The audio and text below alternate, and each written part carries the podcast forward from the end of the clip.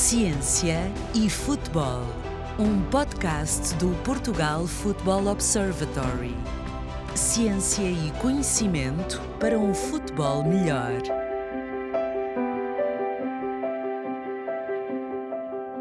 Ora vivam, estamos todos juntos de novo para mais um podcast Ciência e Futebol do Portugal Football Observatory e hoje vamos falar de jogos eletrónicos. Ana Monteiro Pereira, 32 anos, estudou medicina em Salamanca, tem especialização em medicina desportiva na Universidade do Porto e um mestrado na mesma área na Universidade de Coimbra. É médica no agrupamento de Centros de Saúde de Louros Odivelas, na Federação Portuguesa de Futebol e na Federação Portuguesa de Basquetebol, ao serviço da qual hoje a encontramos eh, de uma das seleções de basquetebol. Investigadora da Portugal Football School, encontra-se de momento a realizar um doutoramento no Instituto Universitário da Maia sobre esports. Boa tarde, Ana, bem-vinda a este podcast. Eh, como surgiu este interesse nos esportes ao ponto de levá-la a escolhê-los como tema de doutoramento? Olá, boa tarde. A, a, verdade é que eu não estava muito, não conhecia o tema e foi-me uh, foi proposto pelos meus orientadores, na altura também do mestrado e com quem estava a fazer um estágio de investigação na Portugal Football School. Uh, provavelmente pela, pelo meu background em medicina geral e familiar, que tem como, como base muitas vezes uma visão holística e o intuito preventivo de várias populações em saúde. E acho que foi, provavelmente foi nessa área, sendo este um tema bastante emergente e no qual nós estamos a tentar perceber, a tentar descrever um pouco como será a saúde e os efeitos da prática de esportes nesta, nesta população. Muito bem. Uh, um dos pontos de partida para esta conversa teria de passar por porque é que esportes podem ser considerados desporto e como é que podemos, entre os vários videojogos que existem no mercado, eleger aqueles que são e não são esportes? Tem, há ideias concretas sobre isto já entre a comunidade científica? A verdade é que eu não consigo dizer se pode ser considerado ou não, e, e, do, e ainda acaba por ser um tema que não é muito consensual entre as várias vertentes. Uh, o, que eu, o que nós podemos dizer nesta fase é que se trata de uma prática competitiva, com regras, estruturada, e mais do que uma atividade recreativa, as, muitos ao, tentam alcançar a profissionalização e que para isso têm que treinar bastante, têm que tentar aperfeiçoar as técnicas e em alguns casos acabam por já estar associados até a clubes desportivos. Agora, se poderemos considerar um desporto já ou não, acho que ainda é muito cedo para podermos dar uma resposta com argumentos válidos e científicos. De qualquer forma, já em 2019, a Ana é signatária principal de um, de um viewpoint sobre este tema e no qual a principal mensagem era de que os esportes merecem a atenção da comunidade médica.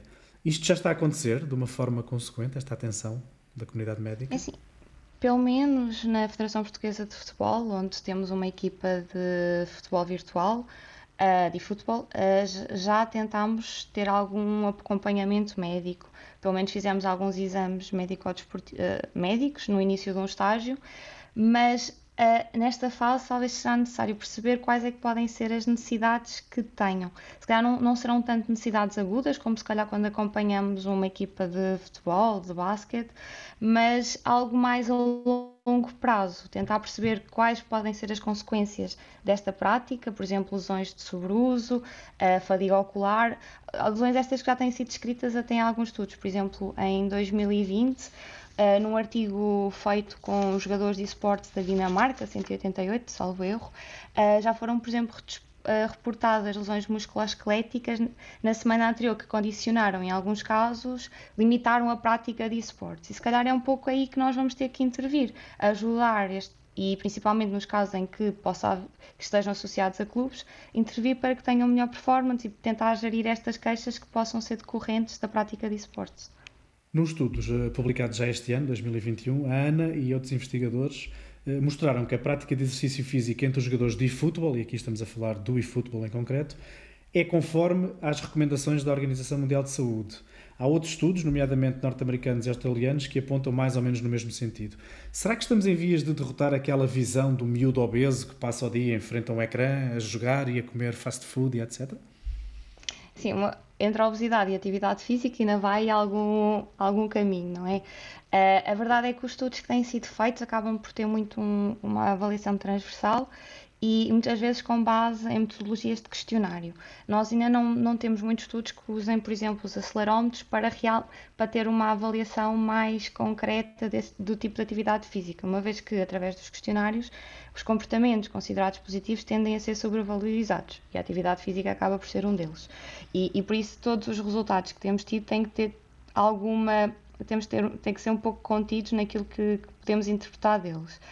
Uh, a verdade é que aparentemente eles têm níveis altos, ou pelo menos reportam que os tenham, e, e depois temos de tentar perceber, além deste tipo de atividade, o tempo que passam sentado. E aí sim uh, pode ser aqui uma diferença, algum, algum ponto em terem atenção.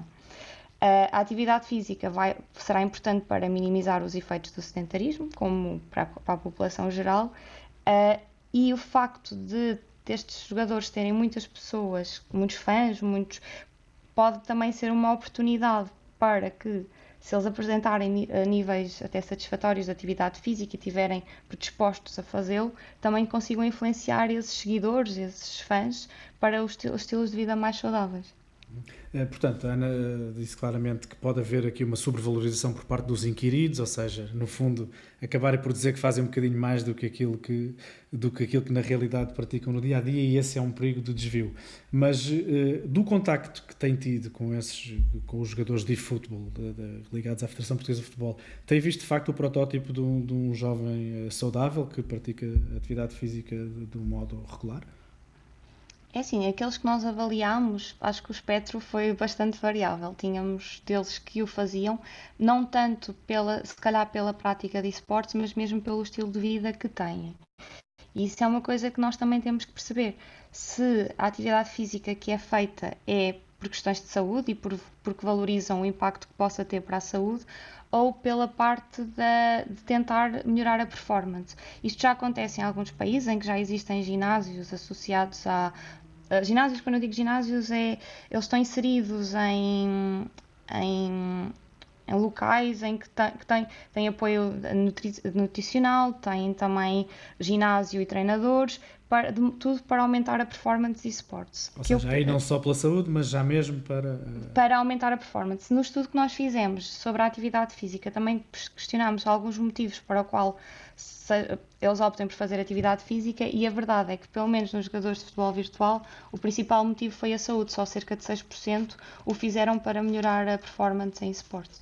E ah, existem dados comparativos de indicadores de atividade física e que, possa, que permitam comparar os praticantes de futebol com os praticantes de outras modalidades de esportes?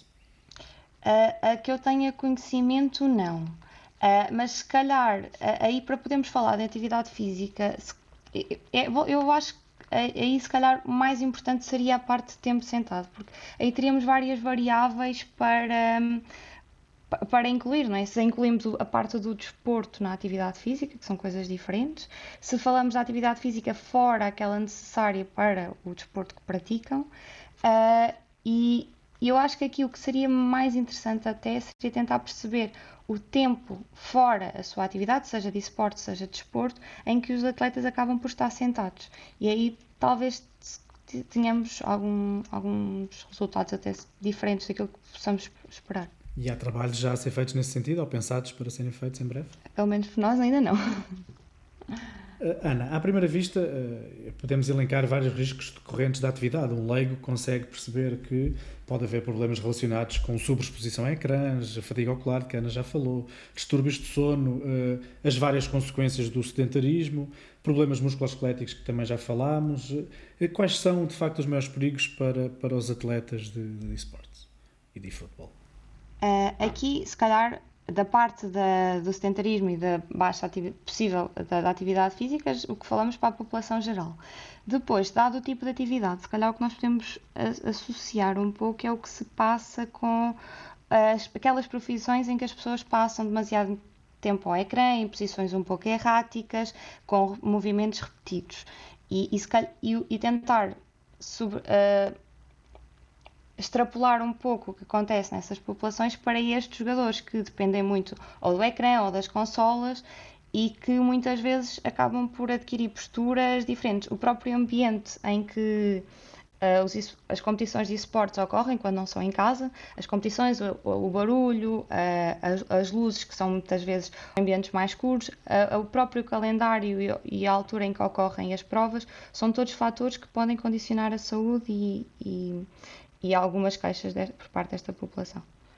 Portanto, no fundo, temos aqui um paralelo com, com a vida de todos nós, não é? Se, se trabalharmos muito, muito tempo sentados, temos de ter cuidado com a cadeira que utilizamos, com a forma como nos colocamos as costas, endireitamos as costas. É um pouco disso que estamos a falar, mas se calhar ainda mais horas ou não? É, assim, daquilo que os estudos têm, pelo menos no, quando questionámos relativamente ao tempo que, pratic, que praticavam esportes por dia, uh, futebol virtual por dia, eles referiram fazerem cerca de 150 minutos por dia, sendo que estariam sentados 320 minutos por dia. Aí também não sabemos a fazer o quê.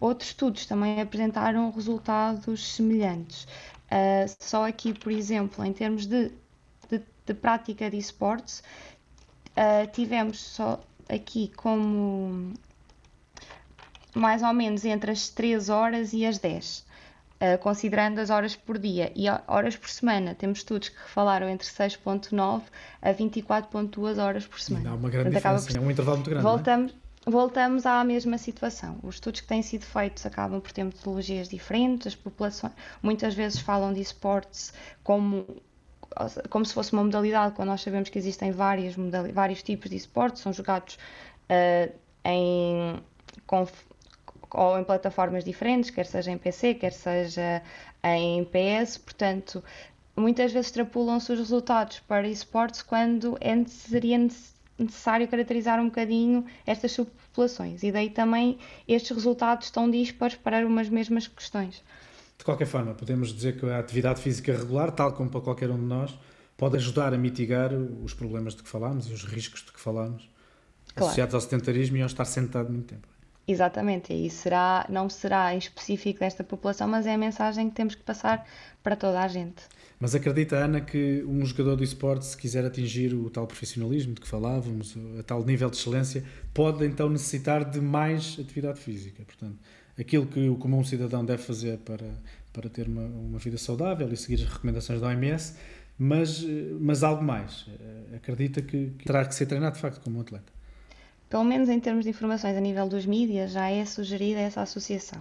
Em termos de estudos, ainda não encontramos nenhum que realmente mostrasse a associação entre a atividade física e uma melhor performance em esportes, mas claramente são necessários esse tipo de estudos. Muito bem. E o que é que está a ser mais estudado eh, nesta área? Por exemplo, sobre saúde mental, pressão competitiva, isolamento social? Há estudos também nestas áreas? Sim, isso por acaso é uma área que tem que tem, na qual já existem bastantes artigos em esportes, bastantes relativamente, mas mais comparativamente a outros temas que possamos ter de saúde, já existem vários sobre saúde mental e algumas consequências da prática. Provavelmente por, pela associação entre o distúrbio dos videojogos acabam por ser feitos alguns estudos para tentar perceber essa situação. Percebeu-se que a maioria, o facto de ser jogador de esportes não quer dizer que tenham distúrbio dos videojogos, até a percentagem daqueles que têm é bastante baixa.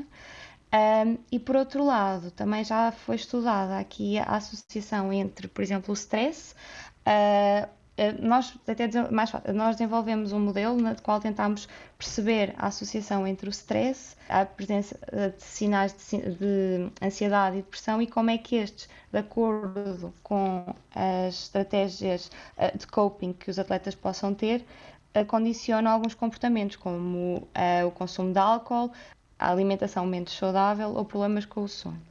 E a verdade é que já começamos a ter algumas conclusões nessa, nessa área. Eh, retive um conceito de que a Ana falou que gostava que pudesse explicar melhor. Distúrbio dos videojogos. Em que é que isso consiste, Ana?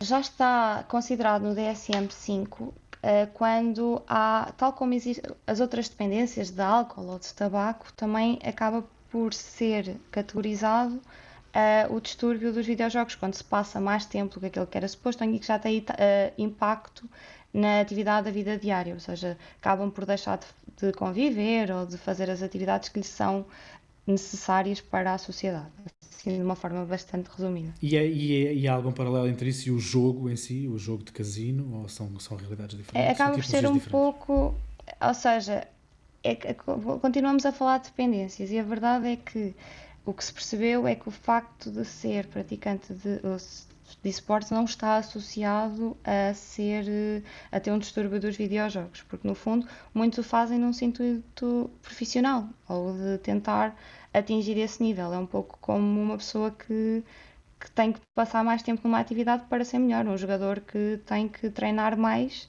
para tentar cumprir os seus objetivos, claro, sem que isso tenha impacto na sua atividade de vida diária ou que, que a limite.